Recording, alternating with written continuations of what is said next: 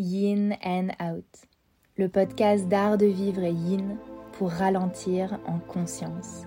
Je suis Hélène Watkins et bienvenue. Bienvenue dans ce second épisode il va de soi que pour euh, avancer dans ce podcast, il fallait clarifier ce qu'était le yin yoga. On a parlé déjà dans notre premier épisode de l'énergie yin et de l'énergie yang. Et donc l'énergie yin, elle a euh, inspiré le nom du euh, yin yoga. Je vais vous raconter un petit peu l'histoire du yin et puis qu'est-ce qui se passe aussi hein, dans un cours de yin yoga. Sûrement que euh, certains euh, d'entre vous qui m'écoutent, vous êtes euh, team Yinster, vous faites du yin yoga régulièrement. Et puis si vous découvrez le yin, sachez avant toute chose que c'est une pratique qui est vraiment ouverte à tout le monde, vraiment, vraiment. Et donc, si vous avez envie de tester, n'hésitez pas. Vous pouvez euh, absolument, peu importe qui vous êtes, que vous soyez quelqu'un avec euh, des bobos, que vous soyez quelqu'un de pas souple, que vous soyez quelqu'un qui n'a jamais fait de yoga, voilà, peu importe qui vous êtes, le yin c'est vraiment une pratique qui s'adapte à tout le monde. En gros, en yin yoga, il y a euh, trois choses à savoir. La première, c'est qu'on reste longtemps dans les postures. Donc on tient les postures entre, on va dire, 2 jusqu'à peut-être 5-6 minutes en général dans des cours collectifs. Après, les postures de yin, en fait, elles peuvent être tenues jusqu'à 10, 15, voire carrément 20 minutes, mais ce qui est quand même assez rare dans un cours collectif. Tout simplement parce que bah, sinon on n'a pas le temps de faire grand chose si on reste 20 euh, minutes dans nos postures et euh, que le cours dure une heure. Donc c'est quand même assez traditionnel en yin de rester autour des 4-5 minutes. Et pendant que l'on tient nos postures longtemps, eh bien on se relâche. Donc c'est pas une pratique où on fait du gainage pendant 5 minutes, non. On utilise souvent beaucoup de coussins, des couvertures, voilà, beaucoup d'accessoires pour avoir un degré de confort et pouvoir se relâcher. Et on tient nos postures donc immobile. Donc une fois qu'on a compris qu'on tenait longtemps, et eh bien ensuite on essaye de plus bouger. Et si on bouge plus, c'est parce qu'on veut se relâcher. Donc il faut se dire que si je bouge, même si c'est un tout petit peu, hein, eh bien euh, j'engage mes muscles, c'est obligatoire, il n'y a pas de moyen de faire autrement. Et donc quand j'arrête de bouger, eh bien je peux me relâcher. Donc c'est pour ça qu'en yin on essaye de rester statique. La dernière chose à savoir, c'est que en yin, on cherche une sensation moyenne. Qu'on n'est pas dans une pratique qui euh, va pousser le corps au maximum de ses capacités.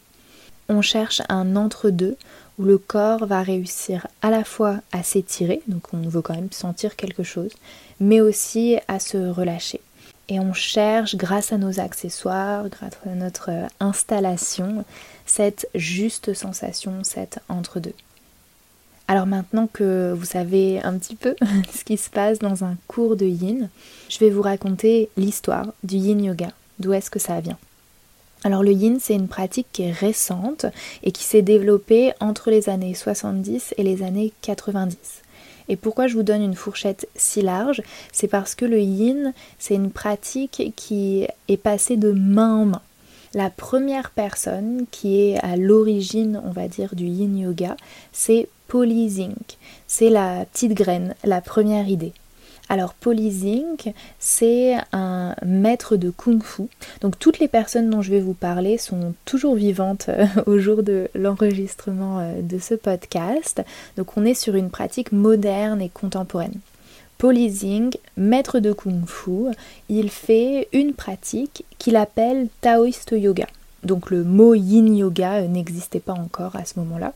Le taoïste yoga, c'est un mélange de plein de choses. Donc si j'arrive pour pratiquer mon cours de taoïste yoga, je vais faire du hatha yoga, je vais faire de la respiration, je vais faire du tai chi, du qigong, vraiment plein de choses.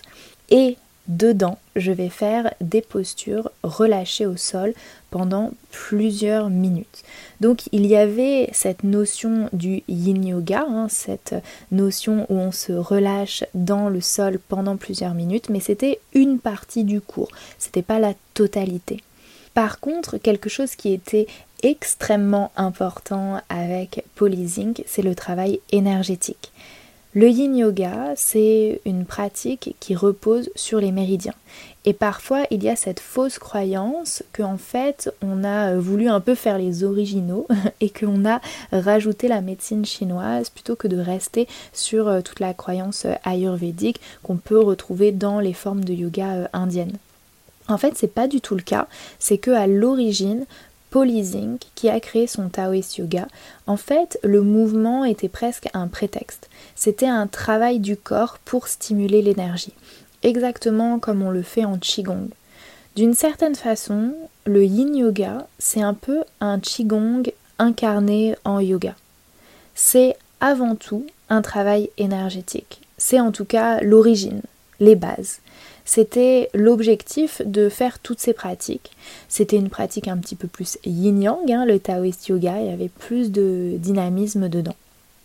Arrive une deuxième personne qu'on considère comme le père fondateur du yin yoga, il s'appelle Paul Greeley.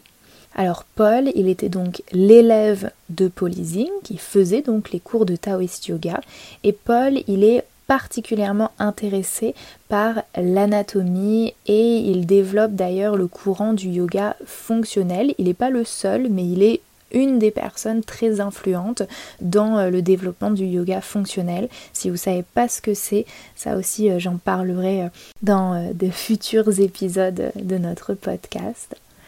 Et donc Paul Greeley, il est fasciné par cette pratique, le Taoist Yoga, et notamment dans sa démarche du coup euh, anatomique, il s'intéresse beaucoup aux postures relâchées pendant longtemps.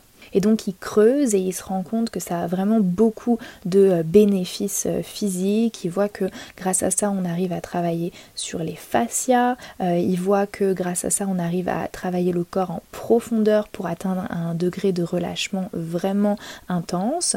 Il arrive à voir que ça permet de gagner en souplesse, mais aussi de renforcer le corps parce qu'on travaille en yin avec des compressions qui viennent en fait activer la circulation sanguine et ça permet du coup de ramener du sang frais, oxygéné euh, dans le corps et donc d'amener un petit euh, boost naturel. C'est euh, ce que fait en fait le corps naturellement, mais le yin vient activer ça un petit peu, renforcer le processus. Donc lui, il décide de extraire un petit bout du Taoist Yoga et de le transformer en un cours de 60 minutes en fait. C'est comme si euh, vous, alliez faire un cours euh, de euh, yoga où il y avait voilà, de la respiration, des postures debout, des postures au sol et puis un shavasana et vous décidiez de prendre juste voilà, les postures au sol et de transformer ça en une heure de cours. Bah, lui, il a fait ça. Il s'est dit, bah, les postures relâchées pendant longtemps, c'est incroyable, je n'ai jamais vu ça. Et donc, il l'extrait et il le transforme en un cours d'une heure. À ce stade, lui, il appelle toujours ça le Taoist Yoga et il conserve le travail énergétique de Polysync et il y ajoute sa grande connaissance anatomique et il développe une pratique qui est vraiment euh, adaptée à tous les corps, moderne et influencée par la science et par la connaissance scientifique du corps et euh, de l'anatomie. Arrive une troisième personne, la dernière, qui est une femme et qui s'appelle Sarah Powers toujours élève d'élèves, parce que du coup Paul était l'élève de Polly, et donc Sarah était l'élève de Paul. Et Sarah, elle, elle est particulièrement intéressée par la méditation de pleine conscience et elle voit dans le yin et dans cette faculté à rester statique pendant plusieurs minutes une vraie opportunité pour aussi la déconnexion du mental et ce travail de cette énergie justement yin à l'intérieur de soi. Elle voit au-delà du corps physique, elle s'intéresse bien sûr au travail énergétique, mais aussi à l'aspect plus euh, mental et spirituel aussi de la pratique. Sarah, elle va nommer le Taoist Yoga Yin Yoga, donc c'est elle qui trouve le nom à la pratique. Donc on a Polly qui avait donc planté la graine et commencé cette pratique de posture relâchée pendant longtemps avec cet objectif énergétique. On a ensuite Paul qui extrait et crée ce cours sur une heure ou une heure et demie, 100% de posture relâchée au sol avec un vrai intérêt pour l'anatomie et tous les bienfaits que cela peut apporter au corps. Et puis on a Sarah qui renomme la pratique yin yoga et qui lui amène sa petite touche de magie, qui lui amène son aspect son aspect retour vers soi, son aspect de vraiment douceur et cocooning. Faut savoir que moi, je suis formée par plusieurs personnes en yin yoga et que toutes les personnes qui m'ont formée, elles découlent soit de la tradition de Paul, soit de la tradition de Sarah. Parce qu'on peut hein, encore aujourd'hui se former avec Paul Greeley ou Sarah Powers, c'est tout à fait possible. Ça coûte très cher, mais c'est possible. Et moi personnellement, je me suis formée avec quatre personnes et ces personnes, elles descendent soit de formation avec Paul Grayly, soit de formation avec Sarah Powers. Et c'est très intéressant euh, de voir, en ayant reçu du coup cet apprentissage de ces personnes différentes et qui ont été formées dans des traditions un petit peu différentes, de voir à quel point euh, leur point de vue est extrêmement complémentaire. Et donc moi, je suis à la fois passionnée par la vision de Paul et le fait d'avoir un yoga inclusif qui peut s'adapter à tout le monde, qui peut convenir même aux blessés, même aux personnes plus âgées, même à n'importe qui qui pourrait se dire bah c'est pas pour moi. En fait, si c'est possible, on va trouver des adaptations et des solutions et tu vas pouvoir profiter de la pratique autant que quelqu'un d'autre. Et je suis aussi fascinée par la vision de Sarah qui a vraiment développé ce euh, yin qigong en fait et ce travail énergétique et ce travail méditatif et en fait le yin comme une opportunité. Le yin yoga comme une opportunité pour prendre ce temps pour toi, pour t'écouter, pour être à l'écoute de tes émotions, de tes pensées, pour t'observer, pour t'offrir cette parenthèse, peut-être même pour penser à rien, pour juste faire du repos. Et j'ai dit faire du repos et pas prendre du repos parce qu'on a souvent cette notion que c'est passif de se reposer en fait. Et moi je suis convaincue qu'on peut consciemment être dans le repos, consciemment être dans le yin, consciemment être dans l'inaction. Et c'est totalement différent que de ne rien faire et avoir la flemme. Faut savoir que depuis, le yin a évolué et donc il y a plusieurs courants. Vous allez même trouver du yin chamanique. Donc là, je vous ai vraiment parlé des choses euh, très traditionnelles du yin. Et mais après, vous pourrez trouver plein de choses. Moi, j'ai un yin yoga qui est donc traditionnel. La chose que j'ai ajoutée et que d'autres professeurs font hein, également, c'est pas mon invention personnelle, mais c'est en tout cas quelque chose que je choisis d'ajouter, c'est la méditation sonore.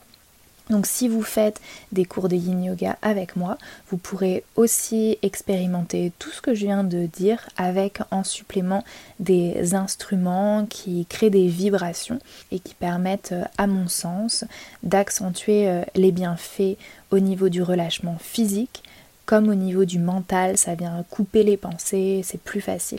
Parce que parfois la méditation, au final, c'est euh, une conversation silencieuse, une conversation de soi à soi dans la tête. On essaye de penser à rien et on pense qu'on pense à rien et voilà.